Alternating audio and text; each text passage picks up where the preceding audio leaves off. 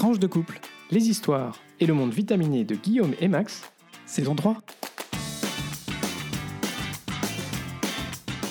Bonjour, bonsoir, nous sommes Guillaume. et Max et on vous souhaite la bienvenue dans ce 18e épisode de la saison 3 de Tranche de couple. Épisode qu'on a choisi d'intituler Influenceuse, influenceur de tout pays. Unissez-vous. Non, je déconne. Comme d'habitude, on vous invite à vous abonner à ce podcast pour être informé des nouveaux épisodes diffusés le lundi tous les 15 jours. On se retrouve entre-temps aussi sur notre page Facebook et sur notre compte Twitter, toujours tranche le chiffre 2, couple comme le nom du podcast, ou par email, tranche le chiffre 2, couple at gmail.com. Tranche de couple, quoi. C'est ça. Bon, et puis comme d'habitude, on aimerait terminer en vous demandant un- une petite faveur. Partagez, sur vos réseaux sociaux, Partagez. à vos proches, à toutes celles et tous ceux qui sont euh, susceptibles d'être intéressés par ce podcast. Parce que oui, c'est vrai que pour nous, c'est quand même sympa de savoir que euh, ce podcast est accessible au plus grand nombre. Alors n'hésitez pas, partagez cet épisode. On commence comme d'habitude par la rubrique Actu. Et aujourd'hui, Guillaume, c'est toi qui commence. Effectivement, aujourd'hui, je vais commencer avec un petit retour sur euh, l'influence russe en Europe. Alors, dans un épisode précédent, on vous avait parlé en particulier de l'influence dans le milieu culturel, donc j'y reviendrai, mais seulement très brièvement. Mais je voudrais ici, euh, à défaut de parler de la guerre en Ukraine, pour cette fois, compte tenu de peu de changements d'ampleur à ce stade dans le rapport de force. Mariupol n'est pas officiellement tombé pour les autorités ukrainiennes, mais elle l'est pour les autorités russes. Le nombre de réfugiés est passé à 5,2 millions euh, de personnes arrivées dans, en Europe. On vous propose donc un petit tour d'horizon de l'influence de la Russie en Europe. La première euh, influence importante de la Russie en Europe, c'est l'influence énergétique et économique. Nous pourrions faire un article complet sur l'influence économique de la Russie en Europe et surtout l'influence liée à l'énergie. Inégale euh, en fonction de quel type d'énergie on parle, un article de la Tribune euh, rappelle qu'en 2020-2021, l'Union européenne était dépendante à 40% du gaz russe, 47% du charbon et dans une moindre mesure de 25 à 30% pour ses importations de pétrole. C'est évidemment un sujet délicat, d'autant que la dépendance est différente d'un pays à l'autre. L'Allemagne compte 60% de gaz russe dans son mix, la France autour de 10% seulement, mais l'Autriche par exemple près de 100%, ce qui rend les tractations complexes au niveau européen et qui explique les atermoiements et le retard dans la prise de décision euh, ferme de l'Union européenne à ce sujet. Bien que l'UE euh, envoie chaque jour près de 700 millions d'euros à la Russie pour acheter du gaz, c'est autant d'argent qui permet à l'État de n'être pour l'instant impacté qu'à la marge par les sanctions euh, que cette même Union européenne euh, a implémentées sur, sur l'État russe. Un autre volet, c'est l'influence économique et euh, de façon liée, par exemple, à la présence d'Européens dans les conseils d'administration des entreprises russes, à commencer par François Fillon et Gerhard Schröder. Le ah, premier- les Ah. fameux. François Fillon, qui avait des loisirs chers euh, à hum, financer, mais qui, après euh, une bronca, sur les, notamment sur les réseaux sociaux et dans les médias, euh, a finalement renoncé sans enthousiasme euh, à ses mandats auprès de grandes entreprises russes, notamment Gazprom. Et le second est toujours en place, aux grandes dames de l'Allemagne, qui est embourbée dans la question de sa dépendance au gaz et qui se passerait bien de cette situation. Ce sont des petites influences, mais qui veulent dire que, et ça m'amène à notre point suivant, notamment politiquement, il y a des influences russes dans les politiques en France. Alors, on est le 24 avril, on est le jour du deuxième tour des élections présidentielles. Au moment où nous, enregistrons ce podcast, on n'a pas les résultats encore, mais euh, on sait qu'un des grands sujets, ça a effectivement été euh, la dépendance euh, du Rassemblement national à la Russie. Et pourquoi c'est gênant? C'est gênant parce que, euh, effectivement, c'est la Russie, via une de ses banques et puis via une filiale de, sa banque en Hongrie, qui a donné un prêt au Front National il y a quelques années pour financer euh, ses campagnes électorales au régional. Alors, selon le Front National, euh, il s'agit là du, du fait qu'aucune banque française n'a accepté de prendre euh, leur dossier de prêt. Moi, ce qui me surprend, c'est qu'aucune banque française n'ait accepté à l'époque, mais qu'on accepte aujourd'hui Zemmour et que manifestement, ils aient trouvé pour euh, 2000, euh, 2022 de l'argent euh, pour, euh, à emprunter en France. Il faut avoir. Enfin, j'ai- noté une, un commentaire. euh, je ne sais pas du tout euh, quelle est la. euh, comment dire Quel est le fondement, mais c'est pas inintéressant. C'est quand euh, quelqu'un fait un prêt, on regarde d'abord sa solvabilité, c'est-à-dire euh, est-ce qu'il est en capacité de, rembourser le prêt. Et je noterai simplement que euh, le prêt qu'a contracté le, le Front National à l'époque a dû être rééchelonné c'est-à-dire, en fait, en gros, l'échéance de remboursement a dû être allongée parce que le, Front National n'était pas en mesure de rembourser dans les échéances qui étaient prévues. Donc peut-être que ça explique en réalité aussi voilà pourquoi ils n'ont pas réussi à trouver de financement en France euh, parce que, en gros, les volumes financiers qui souhaitaient, euh, dont ils avaient besoin pour faire vivre leur parti et financer mm. leurs élections étaient peut-être trop élevés par rapport à leur capacité de remboursement. d'emprunt à l'époque. De fait, ça a posé question et euh, Emmanuel Macron, une des premières mesures qu'il a créées, c'était de créer une banque qui prête spécifiquement aux partis politiques.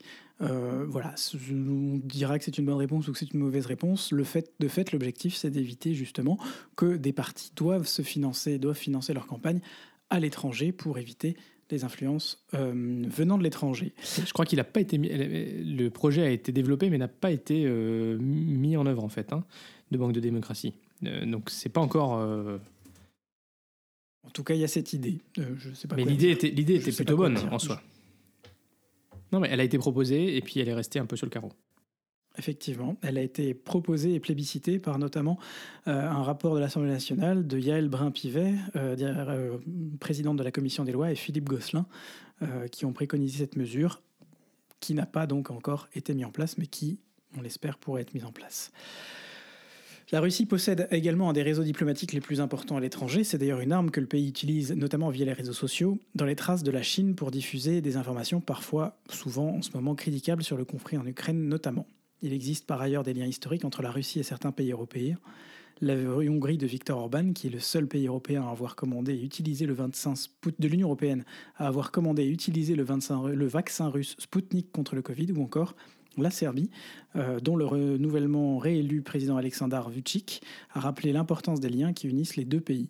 Situation complexe pour lui, qui négocie son, adhésion à l'Union européenne depuis plusieurs années, mais dont on ne voit pas comment elle pourrait avoir lieu si les liens euh, subsistent avec la Russie tels qu'ils sont aujourd'hui. Rappelons que le 2 mars, un mois avant les élections générales, la Serbie a condamné à l'Assemblée générale de l'ONU l'agression russe euh, sur l'Ukraine puis voté après les élections en faveur de l'éviction de la Russie du Conseil des droits de l'homme, tout en refusant de se joindre aux sanctions occidentales contre Moscou.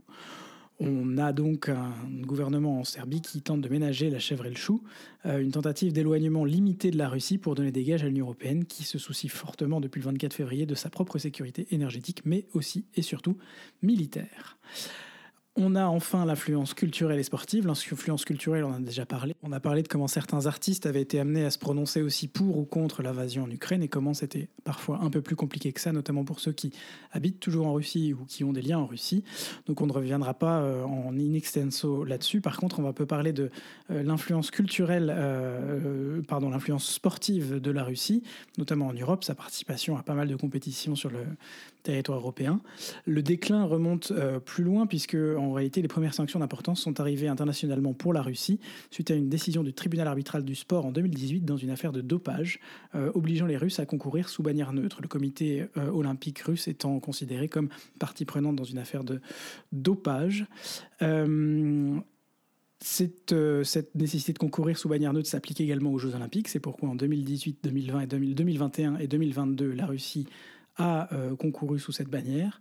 L'agression et l'invasion de l'Ukraine a conduit à l'éviction pure et simple des sportifs russes des Jeux olympiques de Pékin, ainsi que des équipes russes euh, d'un très grand nombre de sports, et créé des remous jusqu'à la Coupe du Monde au Qatar, qui doit se tenir à l'automne et dont l'équipe russe a été évincée après la menace de plusieurs équipes, notamment la Pologne, qui devait l'affronter en barrage, euh, de se retirer de la compétition. D'autres fédérations ont également été écartées, notamment en patinage, en biathlon, en aviron en rugby et en gymnastique. Le patinage et la gymnastique sont des grands pouvoyeurs de médailles et donc d'influence, de soft power, comme on dit, à la Russie. Euh, et le dernier exemple en date aujourd'hui, c'est l'éviction des sportifs russes du tournoi de tennis de Wimbledon en Angleterre. Encore une fois, ici on ne porte pas un jugement, on constate. Euh, c'est à chacun de se faire un peu une idée, je pense, sur euh, si c'est intéressant ou pas de réduire cette influence à l'étranger et quel impact a réellement cette influence. Ce qu'il ne faut pas oublier, c'est que derrière des artistes, derrière des sportifs qui, s'ils ne soutiennent pas officiellement le gouvernement russe, il y a aussi des gens qui, dans un sens, travaillent et qu'il est important de protéger chacun. Merci Guillaume pour ce point sur l'influence euh, russe. Alors, deuxième sujet d'actualité, je voulais revenir euh, la PFU. sur la PFU. Bah oui, ça fait longtemps qu'on n'en a pas parlé parce que l'actualité a été quand même assez euh, occupée par, euh, par l'Ukraine, à, à, raison. mais du coup, je voulais profiter du compromis trouvé le vendredi 22 avril au soir entre les États, donc représentés par le, la présidence française, euh, le Parlement européen et puis euh, la Commission sur euh, l'acte sur les services digitaux, en anglais le Digital Services Act ou DSA. Alors pourquoi est-ce que c'est important? Parce que cet acte est celui sur les marchés digitaux qui a été agréé en, mars dernier, donc le DMA. Eh ben, avec ces deux règlements, l'Union européenne a enfin défini les paramètres d'une gouvernance numérique européenne c'est-à-dire euh, mettre en place des règles pour réguler les grands acteurs numériques, et en particulier, vous savez, on parle des GAFAM, euh, Google, Amazon, Facebook, Apple, Microsoft. Euh, pour ne nommer que cela, mais globalement, les très grosses plateformes, les très gros acteurs du numérique qui ont aujourd'hui règne en maître, on va dire, sur, sur, le domaine, sur le monde numérique, et sans vraiment du, un contrôle, ce qui fait que globalement, euh, bah, ils évoluent un petit peu et ils décident des règles. Alors, le, DSA, donc le, règlement euh, sur les services digitaux, vise à réglementer les contenus en ligne. Donc, l'objectif, c'est de responsabiliser les plateformes du contenu qui y sont publiés. Et après les négociations, finalement, les moteurs de recherche, par exemple, devront supprimer rapidement les contenus illicites qui ont été signalés. Tandis que le DMA, donc le règlement sur les marchés digitaux, lui, il vise plutôt à préserver la concurrence dans le domaine euh, numérique, euh, finalement pour faire un espace euh, économique digital de l'Union européenne, face à des acteurs qui, en réalité, étouffent, comme je vous le disais, aujourd'hui toute concurrence en rendant captifs leurs clients. C'est-à-dire qu'à un moment donné, quand on a mis le doigt dans quelque chose, bah, c'est très difficile d'en sortir. Par exemple, si on a Microsoft, par exemple pour les emails, ah ben c'est très pratique parce que c'est lié avec euh, le cloud de Microsoft euh, Azure, euh, et puis ah ben c'est lié avec tel autre service, et puis c'est lié, enfin voilà. Donc, ce qui s'appelle mettre un doigt dans l'engrenage. Exactement. Et donc on a un écosystème qui est finalement qui rend très difficile de choisir un, autre, un autre fournisseur de services pour une partie des services dont on a besoin. Par un autre exemple, c'est euh, ce règlement interdira de concurrencer les produits euh, qui sont mis en ligne euh, sur le, site qu'on a. Par exemple, Amazon, en fait, pendant très longtemps, ils ont regardé quels étaient les produits qui fonctionnaient le mieux, qui étaient le plus vendus sur leur plateforme. Et ensuite, ils ont créé les Amazon Basics, en gros des produits Amazon pour concurrencer les entreprises qui, elles, euh, vendaient ces produits et, qui marchaient très bien. Donc eux, ils avaient la tour de contrôle, ils arrivaient à savoir quels étaient les produits qui fonctionnaient le mieux, et puis ensuite, ils lançaient des produits euh, concurrents. Donc c'est clairement une concurrence déloyale. C'est vrai qu'on n'y pense pas, mais pensez-y quand vous achetez des produits pas chers du tout sur Amazon. Euh, ben, c'est aussi que s'ils sont pas chers, il y a un loup et que la position dominante d'Amazon n'est pas une bonne chose pour, pour la diversité, disons, des sources. Bah non, parce que du coup, euh, effectivement, si euh, tel ou tel câble, ou tel ou tel connecteur, ou tel ou tel produit, ben, finalement, tout le monde achète Amazon Basics parce que Amazon a réussi à avoir des volumes sur tout le, marché mondial sur lequel il est. Ben, en fait, euh, la petite PME française qui produisait tel ou tel produit, ben, elle, elle va couler. quoi. Alors, pourquoi est-ce que l'adoption de ces deux règlements, c'est quelque chose d'historique parce que, euh, d'abord, ces deux règlements, ils ont été adoptés en moins de 18 mois après leur présentation initiale par Thierry Breton, le commissaire européen au marché intérieur, et puis Margaret, Vestager, la commissaire européenne à la ah, concurrence. C'est celle qu'on a croisée en sortant de Deleuze et en allant faire des balades. Donc, tout Bruxelles qui se balade avec 18 mois pour faire adopter un projet législatif européen, c'est clairement un record du jamais vu à Bruxelles. Et ça s'explique notamment par la haute valeur politique de ces deux règlements, portés par la Commission européenne, qui, vous le savez, euh, a fait euh, de la euh, souveraineté digitale de l'Union européenne un, moto, un, axe fort de, la présidence de, de, la Commission von der Leyen, mais aussi un objectif politique très important pour la France, qui avait largement inspiré ce projet et qui a poussé pour le faire aboutir sous sa présidence, présidence qui se termine le 30 juin, comme vous le savez. Alors, la mise en place de ce nouvel arsenal euh, juridique, c'est également un signal politique très fort sur la volonté de l'Europe de ne pas se laisser faire euh, face à des pouvoirs économiques, à une capacité d'influence euh, quasiment sans limite qui a été acquise progressivement par les géants du numérique, géants en majorité américains. Ça permet aussi de faire face à ce qu'on constate euh, sur les contenus euh, et euh, les, contenus en ligne, c'est-à-dire une explosion de la désinformation. On l'a vu avec la guerre en Ukraine, mais de manière générale, il y a beaucoup, beaucoup de désinformation sur, sur Internet, mais aussi, et, qui d'ailleurs peut finalement mettre en cause nos démocraties. Donc c'est bien la sauvegarde de nos démocraties qui est en jeu. On a vu aussi l'explosion de la haine en ligne et puis euh, beaucoup de contrefaçons euh, euh, sur, sur Internet. Et donc, finalement, ces règlements visent aussi à répondre à ces enjeux-là qui sont, qui sont cruciaux. Et forcément, plutôt que de le faire à l'échelle d'un État, le faire à l'échelle de l'Union européenne, ben, ça, ça, a vraiment beaucoup de sens et ça aura beaucoup d'impact parce que c'est un marché économique extrêmement fort. Donc l'Union européenne renouvelle ainsi l'expérience positive euh, du règlement général pour la protection des données, le RGPD, donc vous en aviez euh, déjà entendu parler, qui avait mis en place un cadre législatif innovant pour protéger les données personnelles des citoyens. L'Europe avait été beaucoup plus loin que euh, ce qui existait auparavant et grâce aux normes, finalement, avait réussi à imposer cette, cette avancée. Euh, et donc l'Europe espère aussi que ces nouvelles règles euh, qu'elle a mises en place euh, pour cette gouvernance du monde numérique seront adoptées par ailleurs, et notamment aux États-Unis, où cette question de la réglementation, du contrôle de ces géants du numérique est régulièrement soulevée au Congrès. Et je note d'ailleurs que Hillary Clinton s'est exprimée en fin de semaine dernière en faveur de l'adoption de, de ce règlement alors que les grandes plateformes ben, euh, avaient émis quand même quelques réserves, euh, vous vous en doutez. Alors ces deux règlements entreront en vigueur en 2023 et le vrai test sera bien sûr ben, quelle sera leur application parce qu'il faudra s'assurer que ces règles soient respectées et si elles ne sont pas respectées, que les sanctions tombent. Ce qui implique une vraie capacité de contrôle, donc c'est ce que euh, la Commission euh, a essayé de mettre en place, puisqu'elle demande finalement à ce que ces plateformes contribuent euh, à la capacité de contrôle de la Commission, ce qui est, aussi une nouveauté. mais on verra si, en définitive, ça fonctionnera. Voilà pour cette activité PFU. Voilà, on vous parlait d'influenceurs, influenceuses de tout pays. Libérez-vous, libérez-vous aussi d'Amazon, libérez-vous des influences extérieures alors, je voudrais faire un dernier petit sujet euh, dans cette rubrique d'actualité parce que euh, Guillaume et moi, on a été choqués par des annonces qui ont eu lieu euh, de la part du Royaume-Uni et du Danemark concernant l'immigration. Ça vous a peut-être pas échappé.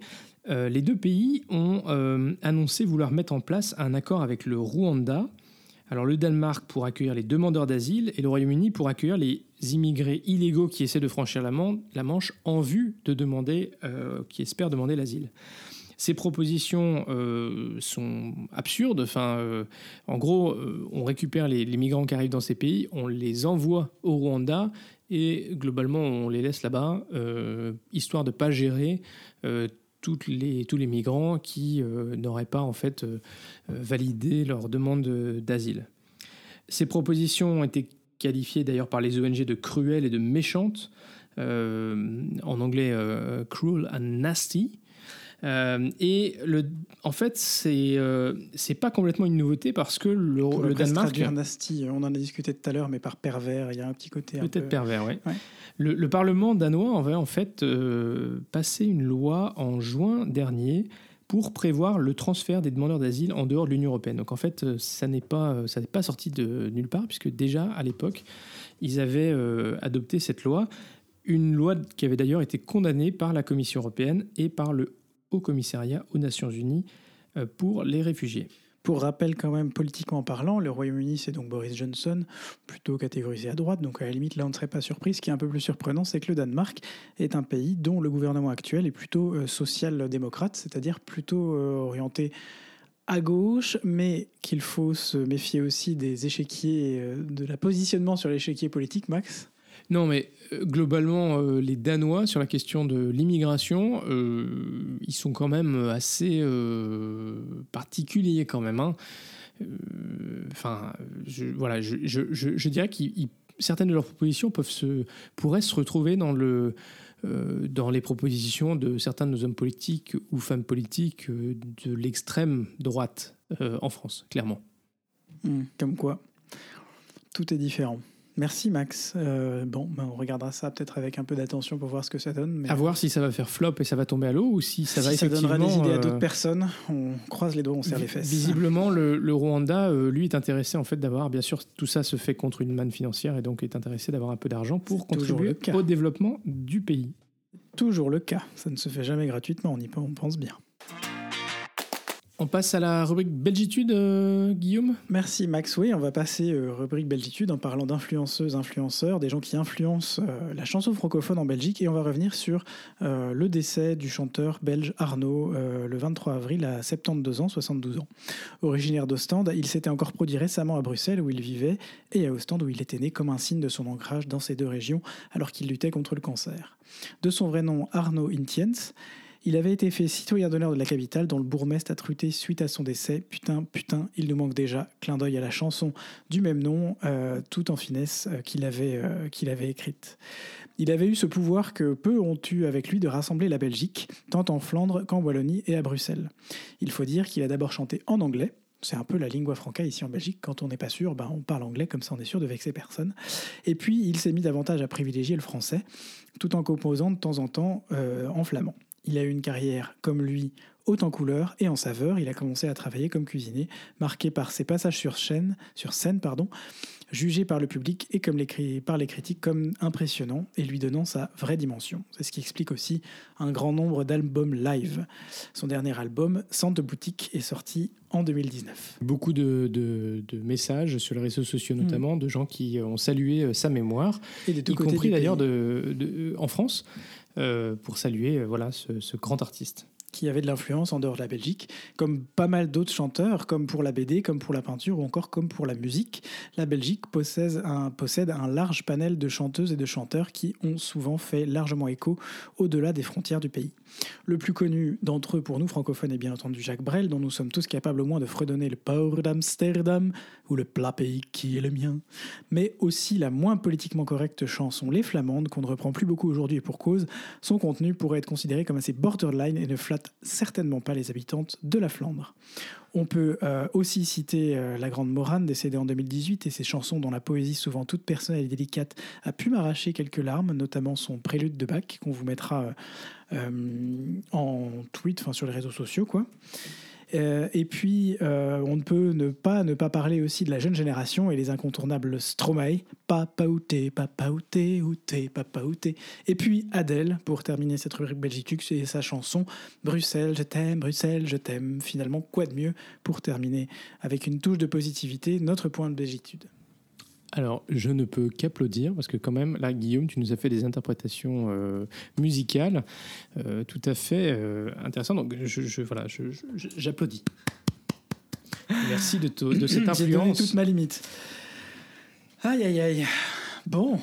Jingle? Jingle. Allez, on passe après cette rubrique actu qui était un petit peu longue, comme ça a l'air d'être un petit peu euh, notre marque de fabrique ces derniers temps euh, à la rubrique vie de couple. Parce que bon, euh, tranche de couple, tranche de vie, tranche de couple. Et aujourd'hui, le premier sujet qu'on voulait traiter, c'est un sujet qui, voilà, au fil de nos 12 années passées ensemble, revient régulièrement. C'est finalement nos différentes manières de raisonner qui, en fait, de temps en temps, créent un petit peu de friction dans notre vie de couple. Parce que euh, voilà, on n'aborde pas les choses de la même manière.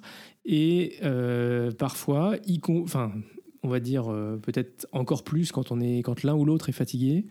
Euh, Genre maintenant là, tout de voilà, suite. ça, ça n'aide pas. Donc on s'est dit qu'on pouvait essayer d'évoquer quelques situations dans lesquelles il, peut y avoir un peu de, de, tension. Ça, peut être des choses très bêtes. Hein. Je pensais, je pensais à quelque chose. Ça, ça peut être par exemple sur la route. Par exemple. Quand il faut choisir un itinéraire. Max ou Guillaume qui demande à Max ou Max qui demande à Guillaume euh, par où tu veux passer. Et tu, tu veux euh, dire, on peut dire que Max est plutôt cérébral et, réfléchit, voire surinterprète, surréfléchit un peu les choses en faisant des liens et en ayant un fil d'idées très précis dans la tête, alors que moi je suis un peu moins, je, un, peu plus pragmatique, un peu plus pragmatique, un peu plus fainéant aussi, on peut le dire. Hein, mais euh, j'arrive pas forcément toujours à suivre tes raisonnements. Et sur la route, ça se, pose, par exemple, quand il s'agit de choisir une direction. Ça peut être bêtement aussi quand on va acheter un truc. Oui. Un meuble Ikea. Un meuble Ikea. Par exemple. Euh, j'ai ça, ah, ah. je, dis ça, mais ça, ça, ça, peut être pas mal de pas mal de choses en fait, sur lesquelles on réfléchit très différemment, euh, de façon voilà l'un plus cérébral, l'autre problématique. Alors, la vraie question derrière, c'est un, un, autre exemple, qu'on on va continuer, c'est euh, euh, un exemple d'aujourd'hui de, d'ailleurs. Euh, Qu'est-ce que je veux prendre? Ben, oui, Chaud donc, patate, influenceuse, influenceur, planquez-vous. Je dis un truc à Guillaume, j'entends un, donc je répète la même chose. Alors qu'en fait, c'est pas qu'il n'avait pas entendu, c'est juste qu'il comprenait pas la référence que je faisais. Mais plutôt que de me dire euh, est-ce que tu peux expliciter parce que je comprends pas Moi, quand j'entends un, je répète la même chose, ce qui l'énerve encore plus. Et du coup, là, euh, en général, le ton monte. Alors qu'en fait, euh, bah, c'est juste simplement me dire explicite un peu parce que là je comprends pas. Donc au final, bah, on en revient toujours hein, à l'importance pour le couple de bien communiquer au moins pour que les intentions, les points clés de la pensée de l'autre soient, soient clairs. Et c'est vrai, je, je, je, sais que je fais euh, beaucoup euh, de sauts, d'associations d'idées. d'associations d'idées qui, que parfois, dans ma tête. Mal. Il y a l'expression très, très, très, très imagée en français, sauter du coq à l'âne. Max, il fait un peu ça. Oui, parce que dans ma tête, il y a plein de liens qui se font. Mais je ne vois absolument dans ma tête. pas. On a joué à un jeu, d'ailleurs, ce, ce week-end, on pourra en parler Mon aussi. Mon Dieu. Euh, qui est un peu de ce type-là, où en fait, il faut, il faut, on associe deux mots qui, dont on ne voit pas ce qu'ils ont à faire ensemble et on doit trouver un mot en commun. Euh, ça s'appelle So. C'était un cadeau d'anniversaire pour Max de sa belle maman. Exactement, merci. Euh, et, et, et c'est un peu l'idée en fait, c'est-à-dire que tu passes très rapidement d'une idée à l'autre qui pour toi ont une, ont une... mais c'est pour ça que ce jeu est bien aussi pour s'entraîner un peu. C'est des idées qui ont un lien, alors que moi j'ai du mal, je ne la fais pas du tout. Bah, c'est normal, on n'a pas les mêmes expériences. Tu es plus âgé, tu as plus d'expérience que moi. Tout ça. ça. Vas-y, dis, dis, que je suis vieux tout de suite. oh là là. Merci Guillaume d'appuyer sur les points sensibles, mon âge. Oh. Euh... Il a toujours un âge à deux chiffres, ça va. Ah oui, oui, oui, bien sûr. Et puis j'ai toujours deux ans de plus que toi. De toute façon, ça change pas. ça n'empêche pas de me traiter de vieux. Si, pendant pendant quelques pendant quelques jours, j'ai trois ans de plus que toi. Ouais, mais ça dure deux ça euh, mais, mais c'est vrai que bah voilà, j'en suis conscient que, que, parfois mes associations d'idées euh, euh, font que du coup je elles se font dans ma tête et donc voilà ça, ça, va vite et, que ça n'aide pas forcément à pouvoir euh, voilà, simplifier les choses, arriver à suivre. Et clairement, quand euh, on est euh, un peu fatigué, bah, ce qui arrive un petit peu hmm. comme tout le monde, souvent en ce moment, ça, n'aide pas. Tout à fait. Voilà. Bah, encore une fois, je crois que le, mot-clé de cette, de cette rubrique, c'est communication. Vous allez nous dire qu'on vous rabâche la communication, mais on est toujours là. Et euh, c'est pas nos amis de We Bloom qui vont dire le contraire, hein, Claire et Anthony, si vous nous écoutez. Yes, We Bloom. Yes, We Bloom. Euh, oui, alors d'autant plus que euh, faut quand même dire que niveau charge mentale, on a quand même ces derniers temps, enfin je pense, je sais pas de votre côté, mais c'est vrai que on en parlait tout à l'heure avec Guillaume dans la voiture. on se disait que quand même à la fois la guerre en Ukraine et puis les élections, bah, ça donnait un contexte c'est anxiogène. assez anxiogène, assez oppressant. Alors il faut dire que Max, il a aussi une façon très différente de gérer, qui est beaucoup plus saine, je pense, que la mienne. Ah. Non, vas-y, vas-y. Non, j'allais dire que le fait qu'on qu'on soit aussi pas mal présent sur les réseaux sociaux et notamment sur Twitter fait aussi qu'on vit dans une certaine euh, on, vit aussi dans une certaine bulle euh, qui est pas forcément représentative de euh, la, la, vraie vie des gens. Euh, parfois, on a l'impression qu'il y a des choses qui sont énormes, et en fait, bah non, c'est juste que c'est sur Twitter, il y a une certaine, une certaine attention. Mais, mais globalement, c'est vrai que, enfin, la guerre, enfin, le fait qu'on vive la guerre globalement quasiment en direct, c'est quand même très anxiogène. Et puis, bah, nous qui sommes peut-être par notre formation et nos intérêts de manière générale pour la politique, assez attentifs à ces sujets-là, bah, c'est vrai qu'au bout d'un moment. Euh, en fait, on accumule des, des, beaucoup d'informations dans parfois très peu de temps, et puis ça continue à venir. Hein. C'est le principe des réseaux sociaux, c'est qu'on alimente des murs, on alimente des murs, on alimente des murs. Et, moi, typiquement, je suis quelqu'un qui réagit très mal à ce genre de choses, et pour autant, je suis un peu maso parce que bah, du coup, j'y suis toujours et je suis toujours très actif sur Twitter. Mais moi, j'ai tendance à accumuler les angoisses les unes sur les autres et, et, du coup à être deux ou trois fois plus angoissé euh, parce que, parce que voilà, on cumule les infos et plutôt que de se dire bah, on attend de voir ce qui se passe, euh, on en rajoute et on se dit mais qu'est-ce qui va se passer plutôt que d'attendre sagement de voir ce qui se passe. Alors que Max me paraît beaucoup plus calme. Il a toujours été euh, mon rock, ça c'est pas une nouveauté. Euh, mais là-dessus aussi, il faudrait que je prenne un peu plus d'exemple sur toi, Max, parce que, parce que tu es un influenceur beaucoup plus. avec une mode de vie, une hygiène de vie beaucoup plus saine que, saine que la mienne. Bah, disons que peut-être j'arrive à pas forcément monter nécessairement trop dans les tours, en laissant couler un peu des choses, en prenant un peu plus de recul. C'est vrai que parfois tu peux être un peu plus, euh, comment dire, dans la réaction, euh, dans tout ça. Absolument. Voilà, bah, c'était. Euh, et non, mais quand même, du coup, face à tout ça, c'est important de, prendre, un peu d'air, de prendre un petit peu de repos. Euh, et du coup, euh, bah nous, euh, la semaine dernière, voilà, on a pris quelques jours au vert. Et oui, on a été loué un gîte à quelques kilomètres d'une ville que ceux qui nous suivent depuis quelques temps ou qui nous suivent un peu nous connaîtront. Ça commence par un T, ça finit par un Z. D'un hameau plutôt qu'une ville, parce que bon. C'est une grande ville avec un mini, mini, mini, mini Oyak, hein, un mini supermarché qui est ouvert seulement à des heures euh, bien particulière. Mais donc on était à 10 km de Thésée, en famille, dans ma famille. Euh, j'ai eu cette chance-là de passer Pâques avec... Nous avons eu cette chance-là, mais moi je l'apprécie d'autant ah plus. Moi aussi, j'apprécie beaucoup ma belle famille. Avec, hein, euh, avec, avec, ma famille et avec Max finalement. Quand même. et de prendre le temps de se poser, de se dire que... voilà, on, on cartes, on change un peu de sujet, on est dans une maison sans internet, on est dans une maison sans chauffage, mais on a quand même trouvé des solutions sans eau chaude. Euh, pas complètement, hein. en réalité, on a trouvé des solutions, on a eu de la chance parce qu'on a eu très beau temps.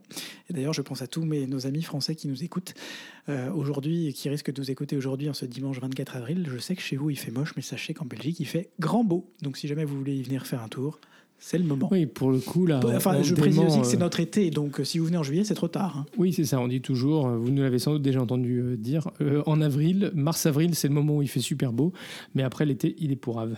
C'est pour ça que tous les Belges vont dans le sud de la France pendant l'été.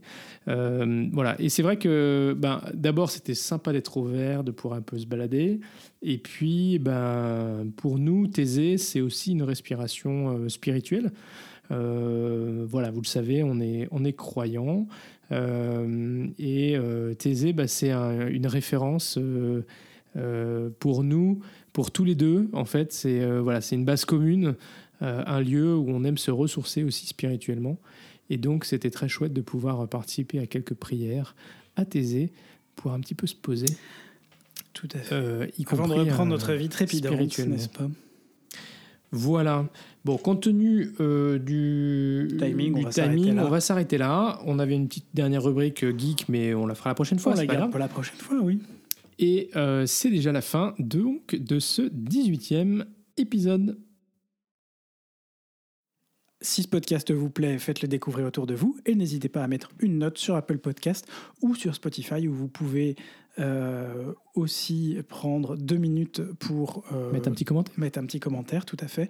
Ça, ça marche sur Facebook, sur Twitter, sur YouTube. Envoyez-nous une beuglante. Tiens, ça fait longtemps qu'on n'a pas parlé de beuglante. Envoyez-nous vos questions, envoyez-nous vos souhaits, vos, vos, désirs. On essaye de, parler un peu aussi de ce qui vous fait vibrer, ce qui fait partie de votre monde, parce que nous, on vous parle d'une autre, mais on essaye d'être ouvert. Enfin, on essaye. On est, tout, on est ouvert. De, on s'ouvre sur le monde de tout le monde. Et, euh, et voilà, c'est très important pour nous de savoir que, que vous nous écoutez, ça nous fait chaud au cœur.